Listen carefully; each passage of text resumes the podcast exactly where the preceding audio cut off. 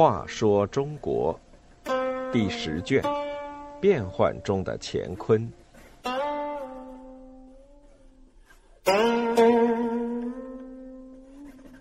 十四，藩镇刺杀宰相，军阀为了保证自己割据势力范围，竟然暗杀宰相，这是晚唐政局的突出事件。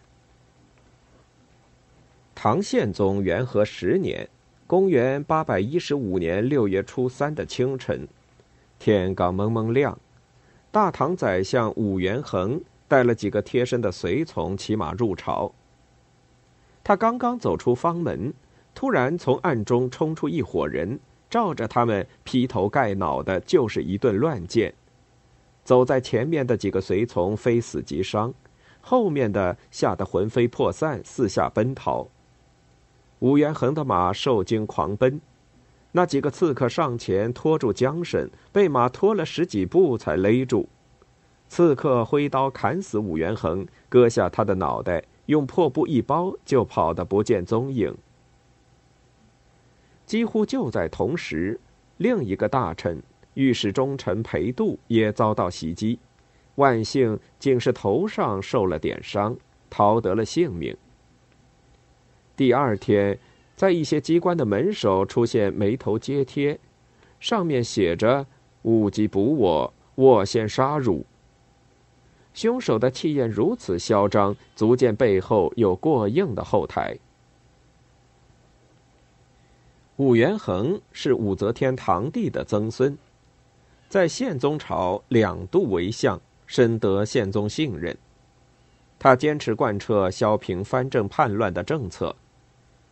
朝廷从去年起发兵讨伐叛乱的淮西镇，承德镇的王崇宗唯恐朝廷在平定淮西后就会转而对自己用兵，三次上书请求赦免淮西吴元济，还派牙将上京游说武元衡罢兵停战，被武元衡痛骂了一顿，赶出门去。所以这宗案件一发生，人们就怀疑是王承宗派来的刺客。其实，这件谋杀案的主谋是另一个更阴险的割据者——资清正的李师道策划的。李师道曾和王承宗一起上书阻止朝廷对淮西用兵。李师道手下的门客向李师道建议：皇上坚持讨伐淮西，全是武元衡的主意。派人杀了武元衡，其他宰相就会害怕，必然会劝皇上退兵。于是李师道策划了这一血案。出乎策划者意料之外的是，武元衡遇刺后，朝廷内部反而更加同仇敌忾。兵部侍郎许梦荣面见宪宗时，声泪俱下的说：“自古未有宰相横尸路隅而道不获者，此朝廷之辱也。”并请以裴度为相。大诗人白居易。也上书力请穷追罪犯。唐宪宗严令在长安城内进行大搜捕，能捕获凶手的赏钱万贯，官五品；敢藏匿者举足诛之。裴度身体稍有康复，即面见唐宪宗，上言：淮西是朝廷心腹大患，不得不除。而今朝廷下令讨伐。各地藩镇就在看朝廷是否真有决心，绝不能半途而废。